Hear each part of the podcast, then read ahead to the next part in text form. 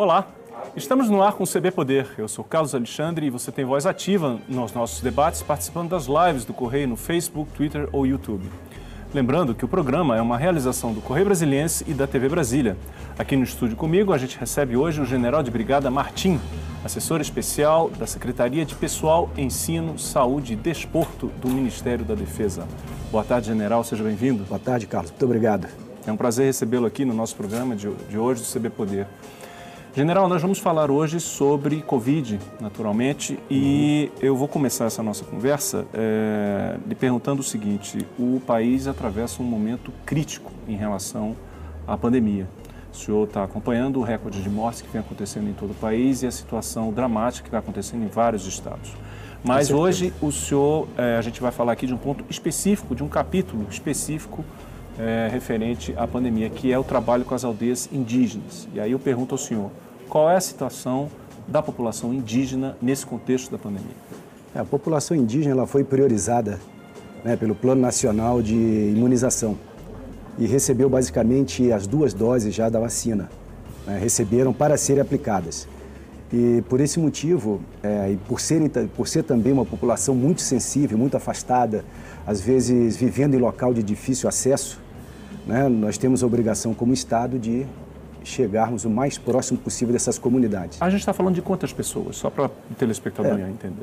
Essas pessoas, de uma forma geral, né, indígenas, aldeados, que a gente está tá sendo tratado nesse, nessa reportagem, é, são em torno de 432 mil, uhum. né, que serão vacinados somente os indígenas é, acima de 18 anos de idade, homens uhum. ou mulheres, mas acima de 18 anos de idade. Uhum. Então isso perfaz 432 mil. Estamos então, falando nesse efetivo. Estamos, é, o que nós estamos falando aqui é do programa de vacinação para 430 mil brasileiros, que são os indígenas aldeados. É isso? Exatamente. E como é que está esse processo? É, o processo, ele, nós fizemos uma, uma grande conversa com todos os distritos sanitários especiais indígenas, com a CESAI, que é a Secretaria de Saúde Indígena. Né? Identificamos as áreas que realmente precisariam do apoio das Forças Armadas, que tem muita área que se chega de por estrada, né, com carro, com uma certa facilidade. Logicamente, na área amazônica, em algumas aldeias indígenas também, na parte central do país, na né, área do centro-oeste, como Xingu, Chavantes. Né, são aldeias também, apesar de terem estradas, né, são muito distantes. Também o nosso apoio ele se, ele, ele se torna importante. É, logicamente, nós tivemos que empregar é, helicópteros, né, porque pela questão também da, da especificidade da vacina, a gente aplica uma dose agora e depois, 28 dias, tem que aplicar a segunda. Exato. Então, é, realmente é uma, uma logística uma, bem uma complicada. Uma coisa é pensar em 28 dias nas grandes cidades, né? Outra coisa é você pensar em termos amazônicos, né? Exatamente, né? E a, além da, da, da questão de, desse intervalo, tem a questão também da própria, do próprio clima da Amazônia, a própria geografia da Amazônia. Né? Nós estamos vendo agora no Acre, nós estamos atuando lá no Alto Juruá, uhum. né? numa região que está sofrendo bastante com as inundações. Né? E o helicóptero, às vezes, não consegue decolar. Então, nós estabelecemos ali uma margem de 14 dias, de forma que é, a gente tenha realmente a certeza né, que a gente vai chegar é, no intervalo necessário da vacina para não perder a vacina. Né, hoje nós temos poucas vacinas no país, nós estamos vendo aí, e não, pode, não, não, podemos nos dar o luxo claro. de perder nenhuma dose, nada, né? e principalmente quando estamos tratando de indígena, Exato. que é uma população sensível, uma população que não tem facilidade de deslocamento, uhum. que fica muito é, geograficamente numa única área, uhum. né? não tem facilidade para vir para uma cidade de né? deslocamento. Então, uhum. é, essa gama, vamos dizer assim, de de especificidades uhum. do indígena e da vacina uhum. é que basicamente nós estamos envolvidos Forças Armadas. É, né? O senhor estava comentando que esse trabalho é, desse contato que foi feito com as diferentes é, unidades, não é isso? De, que isso. envolve a Secretaria de Saúde do, do, dos Indígenas. Quando é que começou o planejamento e a execução? Nós começamos no dia 22 de dezembro, uhum. né, quando basicamente o plano de operacionalização colocou as Forças Armadas né, para apoiar é, na parte de segurança, logística e comando e controle, em áreas de difícil acesso. Então, isso foi mais ou menos ali pelo, pelos me, meados de dezembro. E nós começamos mesmo no dia 15 de janeiro, uhum. né, estabelecendo bases logísticas, né, avançando combustível, avançando o pessoal, né? muitos, é, algumas embarcações. Mas em 15 de janeiro já havia vacinas? É, a vacina chegou no dia 25. Exato. Né? É, foi, então foi antes da chegada da foi vacina? Foi antes né? da chegada da vacina. Tivemos que fazer vários reconhecimentos. Uhum. Né? Ah, realmente, quando a gente fala é, área de difícil acesso, são áreas muito complicadas. Né? Tem parte da Amazônia que a gente é, sobrevoa com helicóptero e só consegue ver a aldeia quando está na vertical face à, à mata né, muito uhum. fechada. Então, uhum. também tem essa questão de chegar precisamente no ponto. Entendo. É, Inclusive, está tendo uma operação nesse momento, não é isso? Exatamente. Uma, no Alto Rio Negro, uhum. nós estamos em duas aldeias, né, com, realizando a segunda dose da vacinação, a última dose. Né, então, uma coisa, eu digo que a operação, a nossa operação Forças Armadas está se encerrando essa semana, é. É, finalizando todas as doses. Aí estamos em Santo Atanásio, que é próximo de Aureté, na área do, da cabeça do cachorro, né, próximo a São Gabriel da Cachoeira, nessa aldeia, e também na aldeia de Taracuá e Garapé. Né, ali para vacinar, por incrível que pareça, é, 121 pessoas numa aldeia Olha e só. 35 na outra. Mas, é, como eu lhe disse, é, a questão é qualidade, né? Uhum. não é quantidade. Então, é são chegar... brasileiros, né? Exatamente, são brasileiros que estão na... E a gente sabe que, o, que essa questão da Covid, ela ela não respeitou nem a selva, né? É. Ela caminhou por vários lugares, então é, a nossa obrigação é realmente chegar. Agora, general, com eficiência. Agora, a gente estava falando de uma população de aproximadamente 430 mil, é isso? Isso. O senhor estava dizendo que o, o trabalho está para se encerrar essa semana. Então, significa dizer que os 430 mil foram imunizados? É, na realidade, não. Uhum. É porque tem muita parte dentro do, do, do, Distrito Sanitário Indígena, especial indígena, que o própria, a própria CESAI consegue chegar. Entendeu? Então, ela vai, ela vai imunizar nas áreas que ela tem facilidade. Às vezes, próximo a São Gabriel da Cachoeira, uhum. tem lá duzentas e tantas aldeias, né? então o DICEI chega com facilidade e ele vai fazer a vacinação.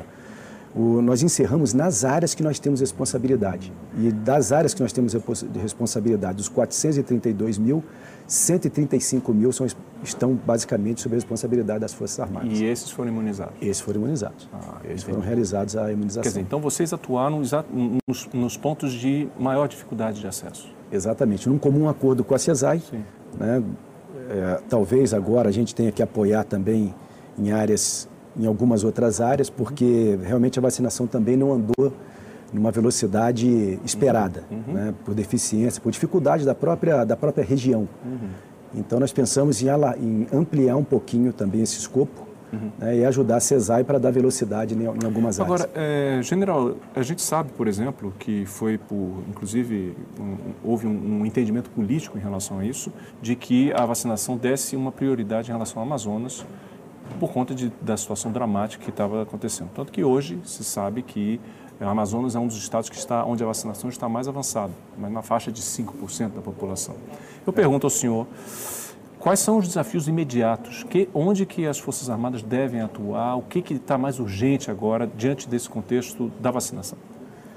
É, de uma forma geral, eu vejo que a vacinação é, em áreas, principalmente áreas, na área amazônica, como a gente estava citando aqui, eu digo que é uma prioridade. Uhum.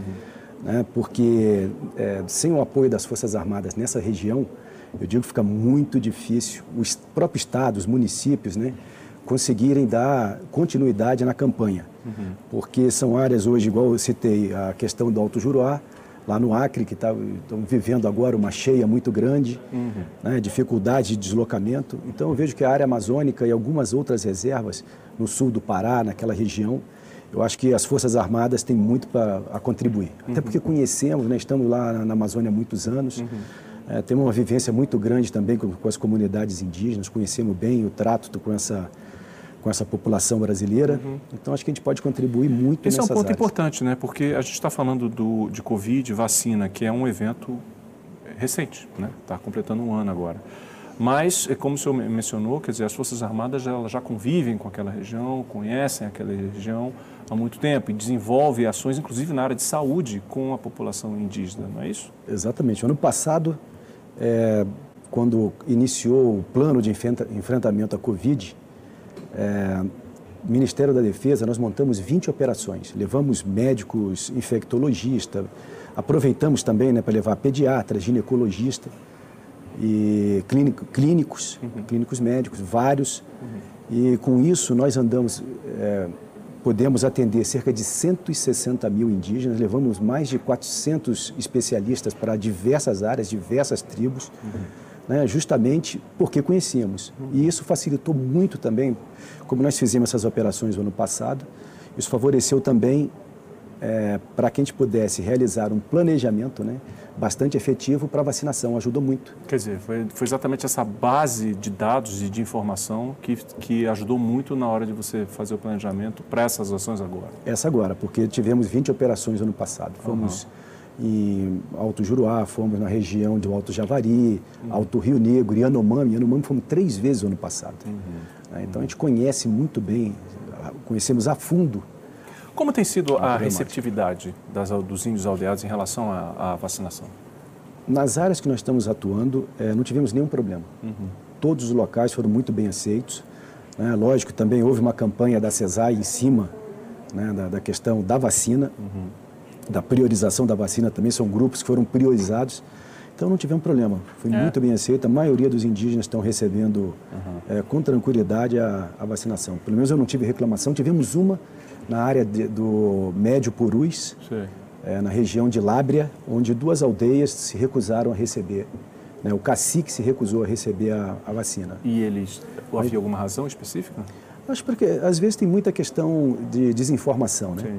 Hoje essas regiões é, amazônicas muito fechadas, às vezes é, roda muito boato né, uhum. em relação à vacina. Então isso tem que ser trabalhado inicialmente, né? tem que ser feita uma campanha de conscientização. Mas isso ocorre nas grandes cidades também, do mesmo é, jeito? Exatamente, tem muita gente que, até amigos né, que não querem tomar vacina, tem uhum. gente que, uhum. que tem uma, uma questão pessoal também né, uhum. em relação a essa uhum. A vacinação. Uhum. Eu espero que assim que chegar na minha faixa etária eu possa tomar vacina. O senhor recomenda então? É, com certeza. O senhor participou pessoalmente de, um, de alguma dessas operações ou o senhor ficou na... na eu fiquei só no planejamento. No planejamento é. né? Mas basicamente todos os planejamentos foram realizados por, é, por pela minha equipe, uhum. né, lá na, no Ministério da Defesa, uhum. né, sob a coordenação, tem um general que é chefe, general Pafiadashi, então a gente sempre reporta a ele e isso sempre junto com a CESAI, com a FUNAI. Então é um trabalho de várias mãos, né? Não uhum. fizemos sozinhos, tivemos muito apoio da CESAI, muito apoio da FUNAI. Então, são entidades o senhor, O senhor estava comentando, um, inclusive, é, o senhor mencionou algumas aldeias com 130 indígenas, mas há aldeias ainda menores, né? Qual teve uma que o senhor mencionou que não tem uma dezena de, de, de indígenas? É, é exatamente. Na região de Oriximiná, nós tivemos lá, o ano passado, esse ano, em uma aldeia ele tinha 10 indígenas. Ficavam próximo do rio, tivemos dificuldade de chegar nessa aldeia, tivemos que se pousar numa ilha, depois utilizar uma embarcação, né, uma canoa para chegar até o local. E uma comunidade muito isolada, com muita dificuldade de, de locomoção, né, de, de geográfica, né? Uhum. Então, assim, isso dá muita satisfação, né, você chegar como brasileiro para atender brasileiros que têm necessidade, né, e um grupo tão pequeno. Uhum. Né, foi o que eu disse, o que vale é a qualidade, é chegar no, no e, brasileiro. É interessante que também é, tem toda a questão que o senhor mencionou, mas vale a pena a gente detalhar um pouquinho a questão da logística também, né, do planejamento. Por exemplo, combustível. Como planejar um combustível para se chegar nessas áreas? É, a gente tem, é uma coisa que realmente não é fácil, né? porque combustível na Amazônia você só vai encontrar nas grandes cidades, Tabatinga, São Gabriel da Cachoeira, e nós estamos atuando, por exemplo, no Alto Rio Negro, na área de Aureté, São Joaquim, é, são áreas... Ficam a quantos quilômetros, só para as pessoas terem uma ideia? Isso vai a, basicamente a uma hora e meia de voo de aeronave, isso Olha vai dar um, mais ou menos uns 300 quilômetros. Então, e o helicóptero, né, ele não teria condições, por exemplo, a gente utilizá-lo de São Gabriel da Cachoeira para chegar em Aureté e voltar todos os dias. Ele não tem autonomia. Ele não tem autonomia. Então, nós tivemos que avançar com a Força Aérea, né, uma, uma aeronave, a C-105 Amazonas. Se coloca um plotter dentro dessa aeronave, esse plotter é deixado normalmente num pelotão de fronteira que é um do reservatório, exército. né? É um reservatório. Uhum. Aí se deixa esse reservatório e depois se enche com 15 mil litros. Olha só.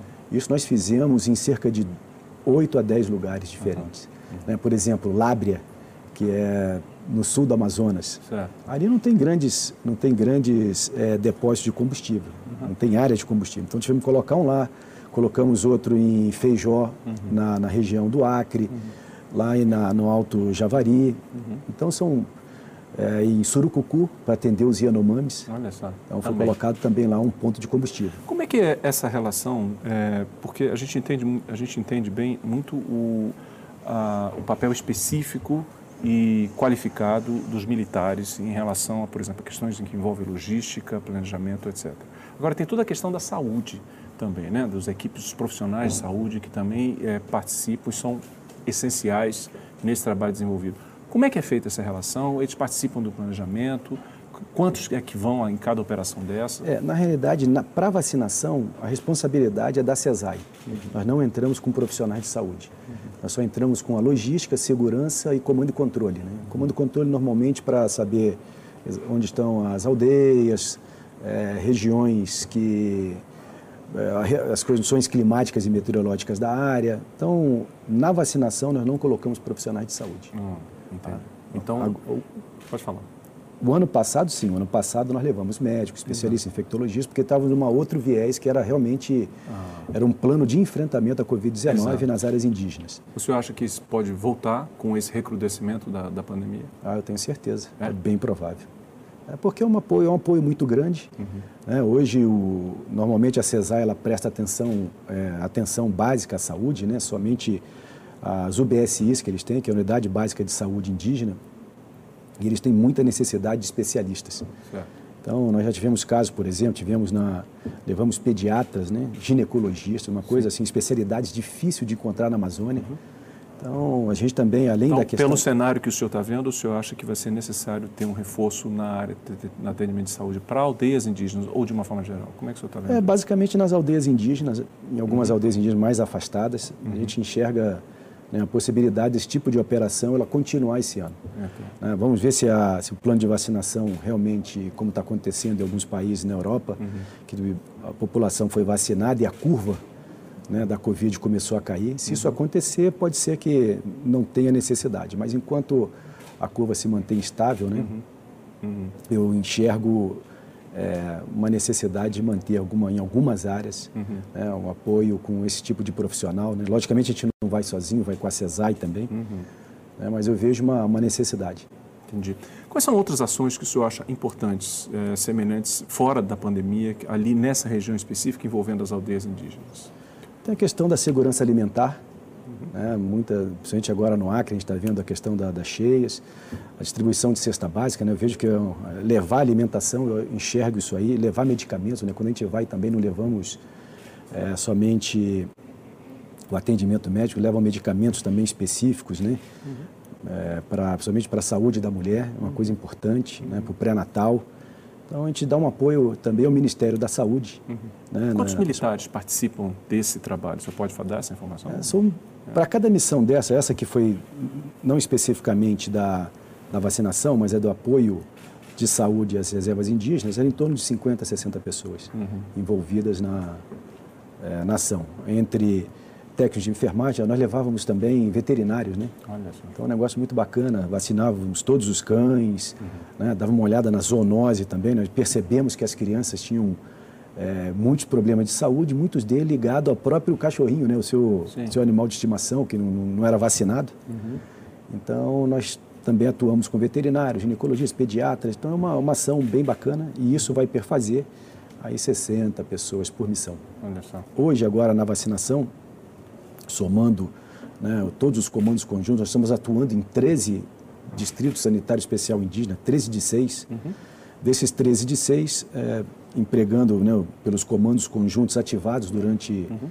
é, durante o início da pandemia, o ano passado, pelo Ministério da Defesa, a gente tem em torno aí de umas 300, 400 pessoas, uhum. militares envolvidos é, em diferentes é, posições do é, país. Essa, essa, era a pergunta que eu ia fazer. Qual é a lição que o senhor tira desse desafio, com um desafio desse porte, é, que exige a participação do, de militares e de outros profissionais? Eu enxergo como uma questão de é, brasilidade. Né? Você se unir no momento de, de uma dificuldade dessa, né, com diferentes órgãos para levar a saúde à população, eu acho que isso é um, é uma, é um, é um recurso intangível né, uhum. que nós temos e que realmente é, leva a população brasileira uma, um alívio né, uhum. nesses momentos de, de, é, de Covid. Dificuldade, né? De dificuldade. Muito bem, tá certo. Eu agradeço agora essa primeira parte da nossa conversa. Vamos fazer um pequeno intervalo. Ok, gente? A gente está com. Vou dar um minuto aqui. A gente volta com mais TV Poder, que recebe hoje o general de brigada Marco Antônio Martim, assessor especial da Secretaria de Pessoal, Ensino, Saúde e Desporto do Ministério da Defesa. Não sai daí que a gente volta já já.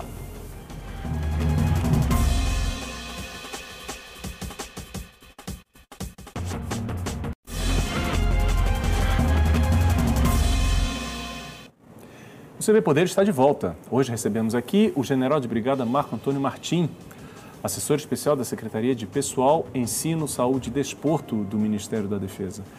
General, no bloco anterior nós estávamos falando exatamente dessa questão da participação dos militares, né, do trabalho conjunto. Eu queria voltar um pouquinho, insistir um pouquinho nesse assunto. o senhor sabe que é, fala-se muito, né, recebe muitas críticas, inclusive o ministro Pazuello, recebe muitas críticas é, exatamente pela questão da presença ou da ação de militares em questões ligadas, como, por exemplo, à saúde. Só que, em relação à Amazônia, por exemplo, todos sabem, ou deveriam saber, talvez, é, da importância de você ter as Forças Armadas presentes ali numa região absolutamente essencial para o Brasil. Como é que o senhor vê isso? Existe um lugar para os militares nesse combate à pandemia? Eu enxergo que sim. Né? A região amazônica ela é uma região bastante complicada. Né? Os acessos, os únicos acessos que nós temos são os rios. Tem muito local que nem rio tem. Você tem que você a única forma de acessar o local é por avião ou helicóptero. E então eu não vejo é, outra forma de você auxiliar populações nessas regiões sem a presença dos militares. Uhum. Né? Não digo nem a questão da saúde, eu digo a questão da, da segurança, da logística, uhum. né? do próprio comando e controle, que a gente diz que é é você observar as áreas, monitorar determinados locais. Então, isso é uma, é uma atribuição mesmo das Forças Armadas.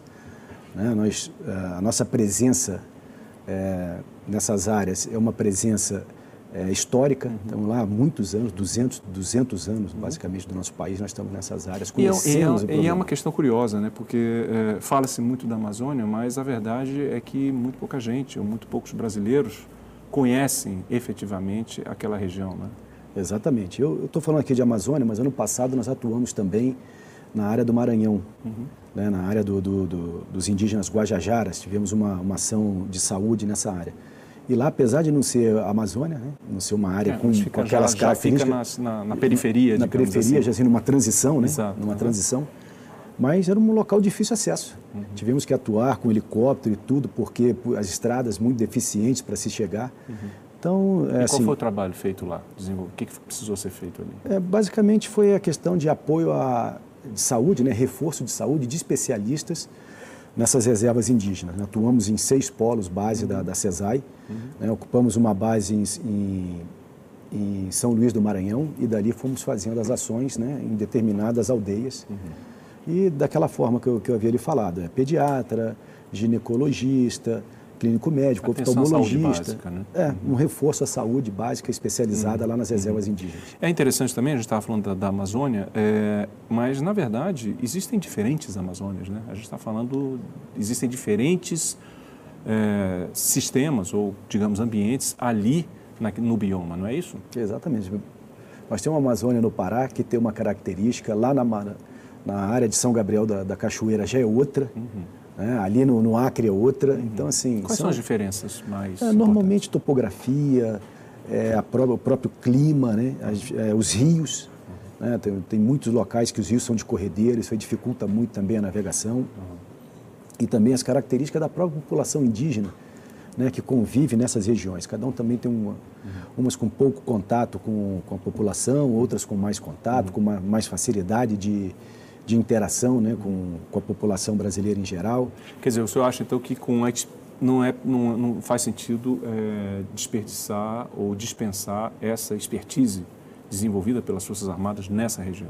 Eu acho que não seria bom, uhum. né, até porque nós conseguimos atuar nessas áreas com muita eficiência, né, com muita e também com muita interação com as comunidades que já vivem por lá. Por isso que é, nós chegamos em algumas reservas indígenas, né, e os próprios indígenas hastearam a bandeira nacional, cantaram Nossa. o hino, cantaram o hino do, do Exército Brasileiro. Né?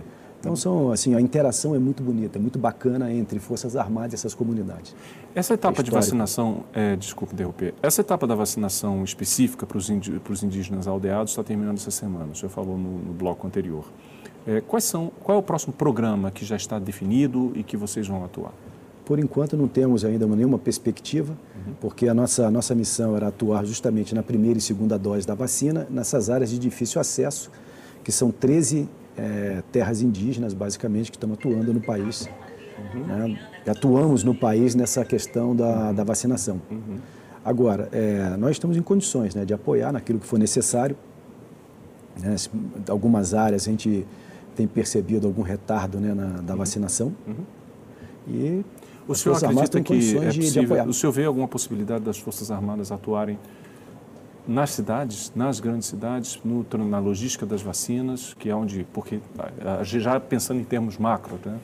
É, teve, teve um caso em Manaus, né? Em Manaus foi solicitado um apoio de profissionais de saúde para auxiliar é, a população, a Secretaria de Saúde Estadual. Uhum.